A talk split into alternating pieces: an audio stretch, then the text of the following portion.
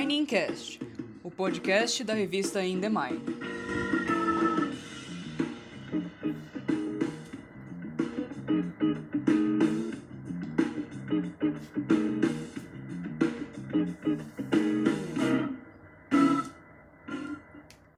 Caros ouvintes, estamos iniciando neste programa a sessão Dados e Fatos do Miningcast, para comentar as principais notícias de mineração do mês de maio.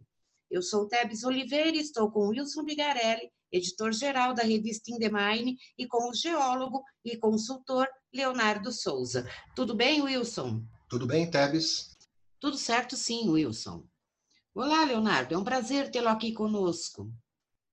Tudo bem, Tebes? Como vai, Wilson? Boa tarde a todos. É, o prazer é todo meu.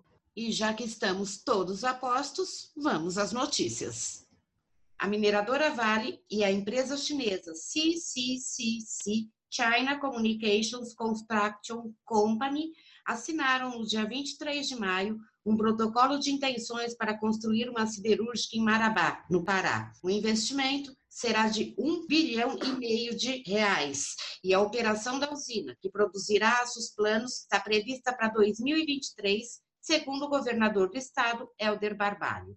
A CCCC é a controladora da empresa de engenharia Concremate, que, junto com o grupo chinês, responderá pelos estudos de viabilidade econômica do projeto. A contrapartida da Vale no acordo é dar garantias para a obtenção do financiamento da obra junto ao sistema bancário. A mineradora não fornecerá minério de ferro à nova siderúrgica, que vai adquirir no mercado as placas de aço necessárias à fabricação das bobinas de aço plano. Gente, é impressão minha ou nós já ouvimos essa história antes?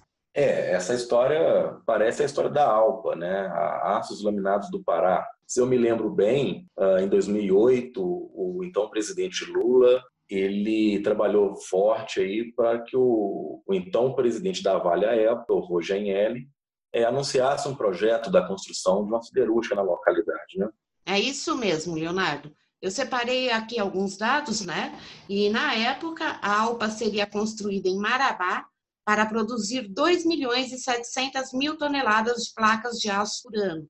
Era um investimento de 5 bilhões e 800 milhões de reais, que deveria gerar 3.500 empregos diretos e 14 mil empregos indiretos quando a usina entrasse em operação em 2013. É importante lembrar também que a Vale que iria bancar esse investimento. Né? além de fornecer minério para a usina a preço de custo. Ah, chegaram a montar um canteiro de obras em Marabá, no distrito industrial, e iniciaram até os trabalhos de terraplenagem na época. Em 2011 ainda a gente passava lá pelo distrito industrial e visualizava lá o canteiro abandonado e, e a terraplenagem pronta.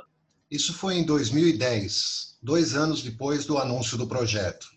Eu me interessei bastante na época pelo projeto logístico. A Vale ia construir um ramal na estrada de ferro Carajás para receber o minério de ferro na mina de Carajás. E também ia construir um terminal e uma hidrovia no rio Tocantins para receber o carvão mineral para a operação da usina. Pela hidrovia, as placas de aço também seriam levadas até o terminal portuário de Vila do Conde, em Barcarena.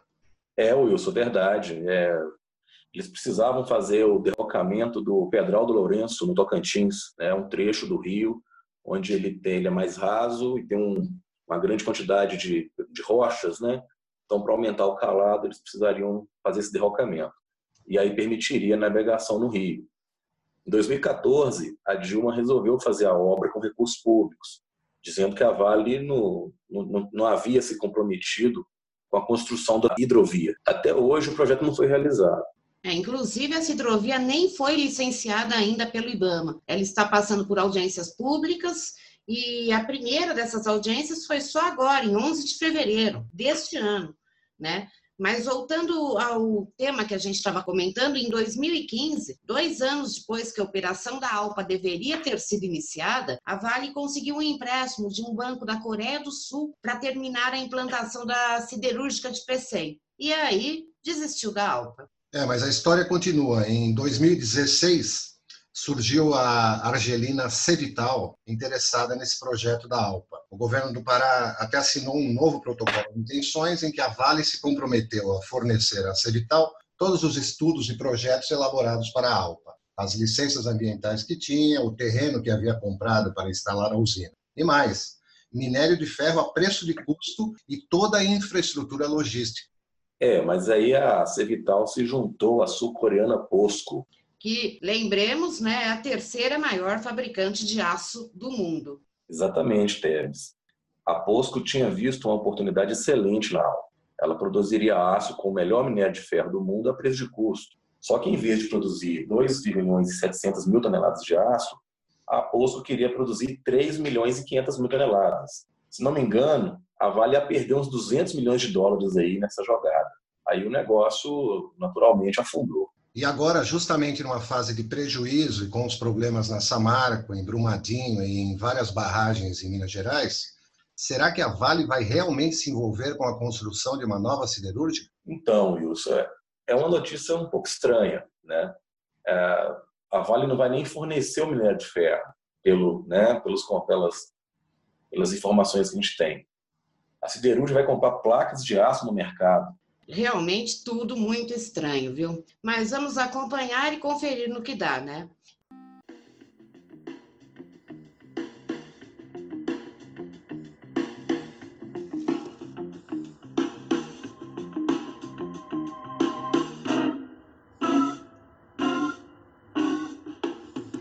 Você está ouvindo Mining Cash, da revista In The Mine.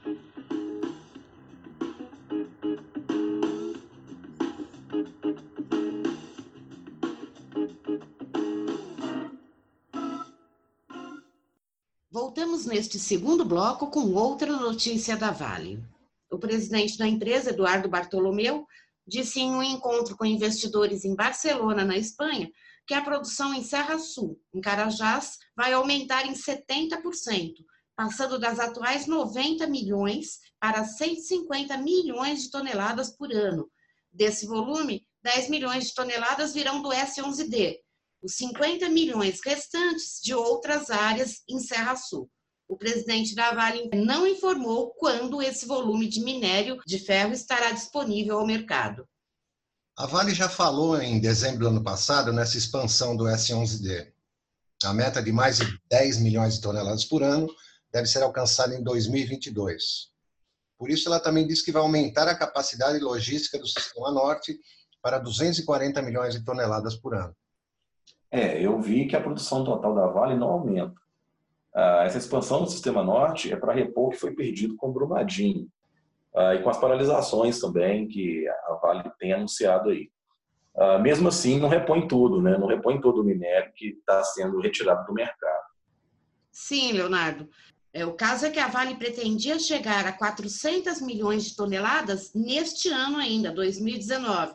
E agora ela só vai chegar nesse volume em 2022 ou 2023. E olhe lá, o licenciamento de novas áreas na Serra Sul é bem complicado por conta da Floresta Nacional de Carajás. Então vai ser um processo demorado. Ah, pois é. Não vai ser fácil repor logo a produção perdida. É, vai haver um gap aí na, na oferta do minério. Até um estudo da Federação das Indústrias de Minas Gerais, recente, dizendo que sem essa marco e com a paralisação das unidades da Vale, a produção mineral no estado vai cair 130 milhões de toneladas entre esse ano e 2021.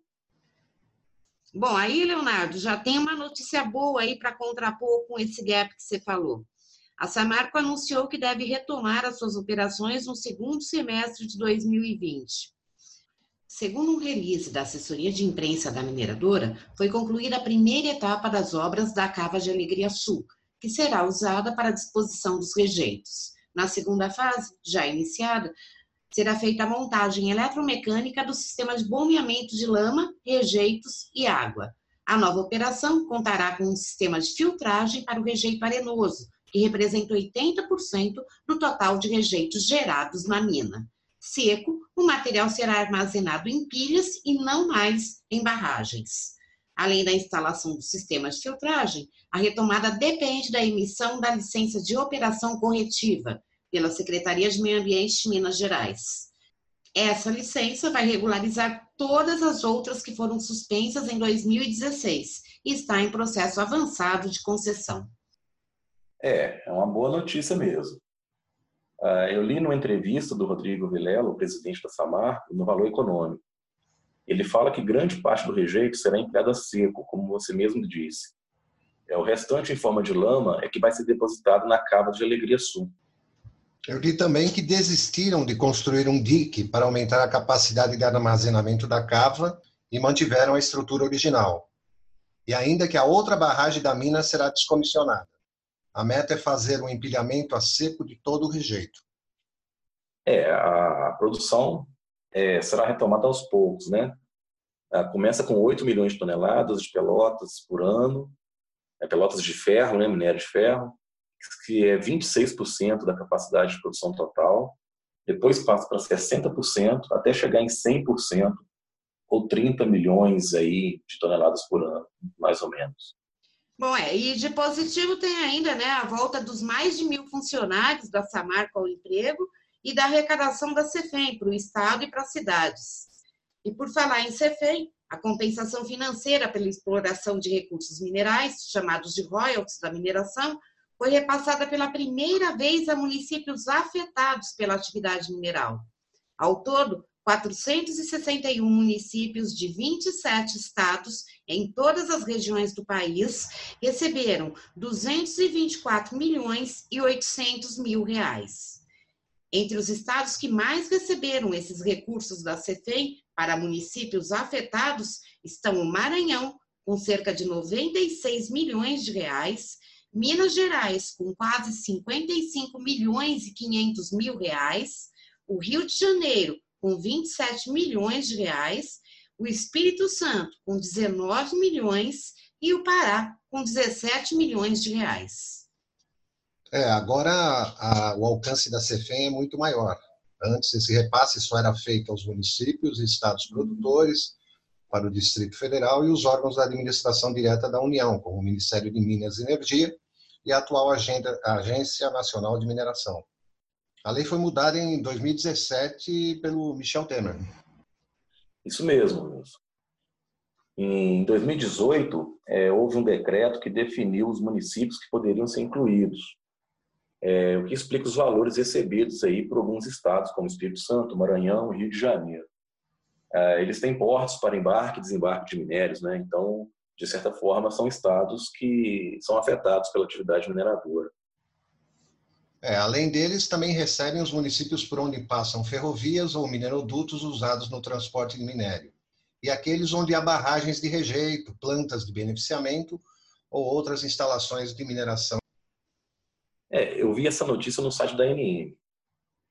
É, lá tinha um julgamento de recursos de algumas cidades. É incrível, né, como é que uma parcela aí da classe política e tal, do povo, é que sempre quer a mais do que aquilo que, que é adequado. Uh, tem um caso de no Pará, onde fica a mineração Rio do Norte, né? A prefeitura de Oriximiná entrou com um recurso para ser considerado um município afetado pela mineração e receber 15% da CEFEM. Só que ela já recebe 60% de royalties porque é um município produtor. Ou seja, ela queria aí a prefeitura a, acumular as duas situações, como tanto como produtor que recebe 60, como é, quem é afetado que recebe 15, né? É uma, uma questão um pouco incoerente aí. Pois é, você viu o caso de São Luís? A prefeitura também entrou com recurso para questionar a extensão da malha de ferrovias considerada pela ANM para definir o repasse. A prefeitura estava considerando a extensão de todas as ferrovias que cortam a cidade. Só que parte delas não transporta minério e não podem ser contadas para o repasse da CEFEM. E olha que a diferença era de só uns 7 ou 8 quilômetros. Pois é, gente, vale tudo nessa crise, né?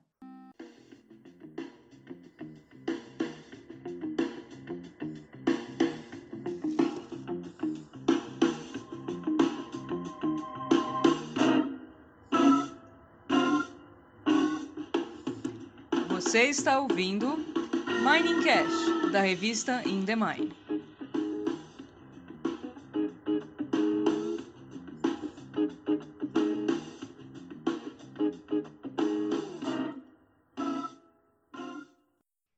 Neste terceiro e último bloco, vemos que também a Companhia Siderúrgica Nacional vai descomissionar a barragem B2 da mina de Água Preta, na cidade mineira de Conselheiro Lafayette. A instalação foi construída pelo método amontante, o mesmo de Brumadinho e Fundão, e contém 265 mil metros cúbicos de minério de manganês. O compromisso da CSN foi firmado com o Ministério Público Federal através de um termo de acordo preliminar, chamado TAP. A empresa também já protocolou um requerimento para descaracterização da estrutura no Cadastro Nacional de Barragens de Mineração, que é mantido pela ANM. Olha, eu acho difícil, eu acho que não tem jeito não. A, agência de mineração, a ANM, né, já determinou aí que todas as barragens a montante sejam desativadas até 2021. A partir de agosto agora, desse ano, todas as instalações da mina que estejam em rota de eventual rompimento também, a exemplo do que era Brumadinho, né, é, terão que ser transferidas de local. E olhe que só Minas possui 49 barragens de alteamento a montante, já excluída a de Córrego do Feijão. Dessas, 23 foram interditadas pela ANM por não terem entregue a declaração de condição de estabilidade até 31 de março. Ao todo foram interditadas 56 barragens e diques de 27 mineradoras no Brasil. 28 delas estavam em operação e outras 28 já estavam desativadas. E o impasse não é só com barragens de rejeitos, não. Ele também está presente no caso da mineradora Sama, do grupo Eternite, produtora de amianto Crisotila, que está com as suas operações paralisadas desde fevereiro passado por decisão do Supremo Tribunal Federal. No final de abril, um grupo de senadores, deputados federais e estaduais e o governador de Goiás, Ronaldo Caiado, visitaram a empresa. E o presidente do Senado, Davi Alcolumbre, se comprometeu a defender a retomada das operações junto ao STF. Então, a, a Sama já havia anunciado que manteria a produção só para exportação, mas a Eternite acabou parando, parando a mina segundo a decisão do Supremo. Parece que há uma divergência se a extração está proibida também ou só sua comercialização no Brasil. De qualquer forma, a SAM entrou com um pedido liminar para que o Supremo autorize a extração para, para exportação.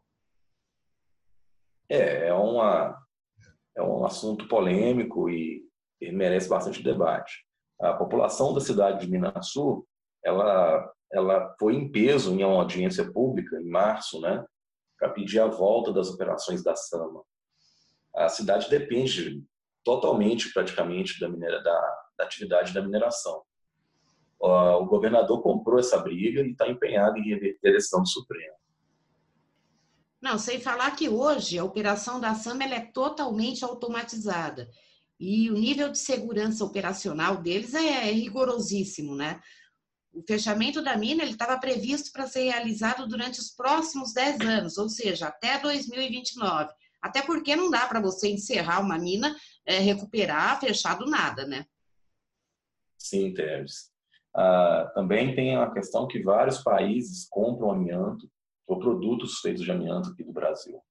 É, exemplo aí, os Estados Unidos, a Alemanha, a Índia, a Indonésia, a Malásia, é, inclusive, agora em maio, os Estados Unidos, que usam o amianto brasileiro, é, vão liberar o produto para fabricação de telhas. É, a coisa complicou agora porque a Assembleia Legislativa de Goiás aprovou um projeto de lei que autoriza a produção, beneficiamento e exportação de amianto no Estado, o que vai contra a decisão do Supremo. Vamos esperar que eles marquem logo o julgamento dessa liminar. É, considerando a agilidade do Supremo, é difícil, né? Mas não é impossível. Só que a Sama acaba de anunciar né, o desligamento de seus 400 funcionários diretos, que ela vinha mantendo desde fevereiro. Isso aconteceu porque a situação realmente acabou ficando insustentável. Bom, é, a última notícia é uma pérola. Deputados federais cobraram mais agilidade nas decisões da Agência Nacional de Mineração.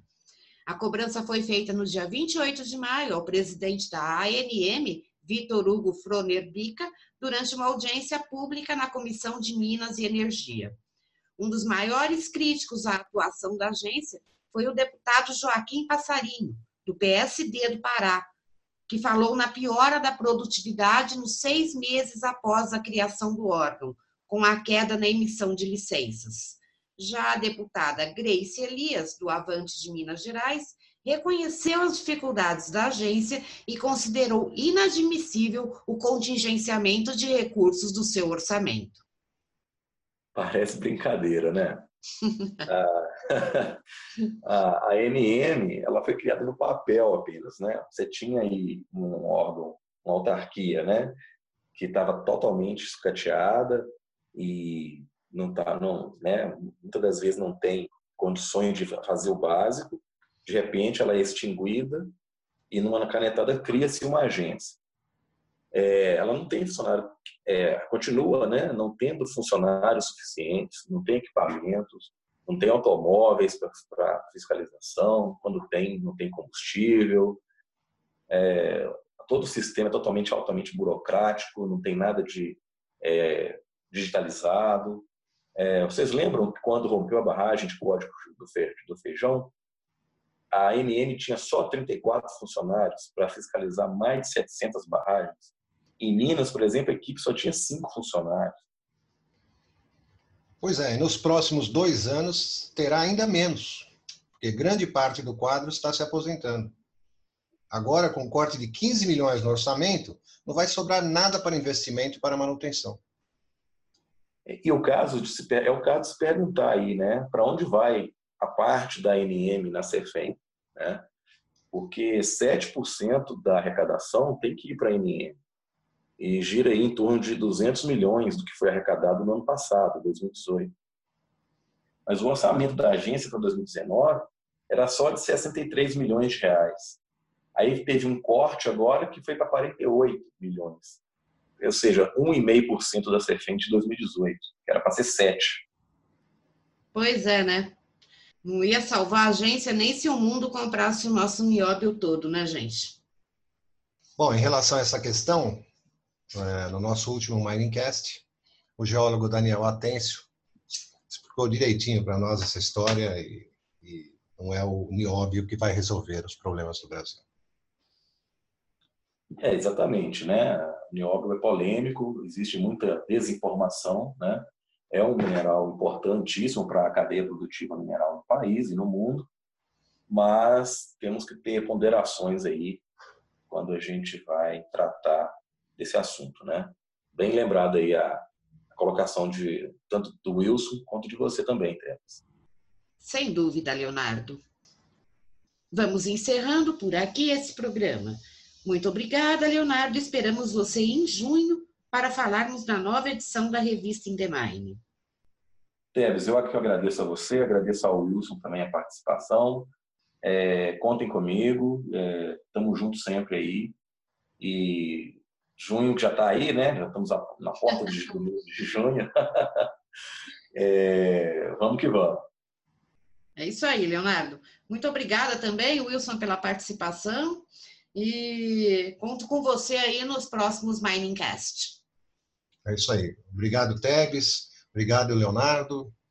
Nos vemos em breve. Até mais.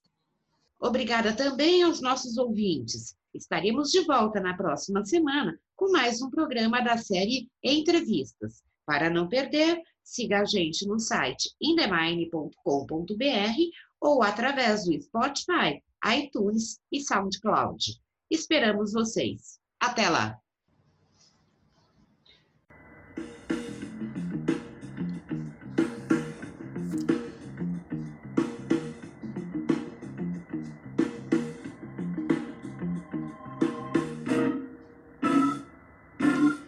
Miningcast, o podcast da revista In The Mine.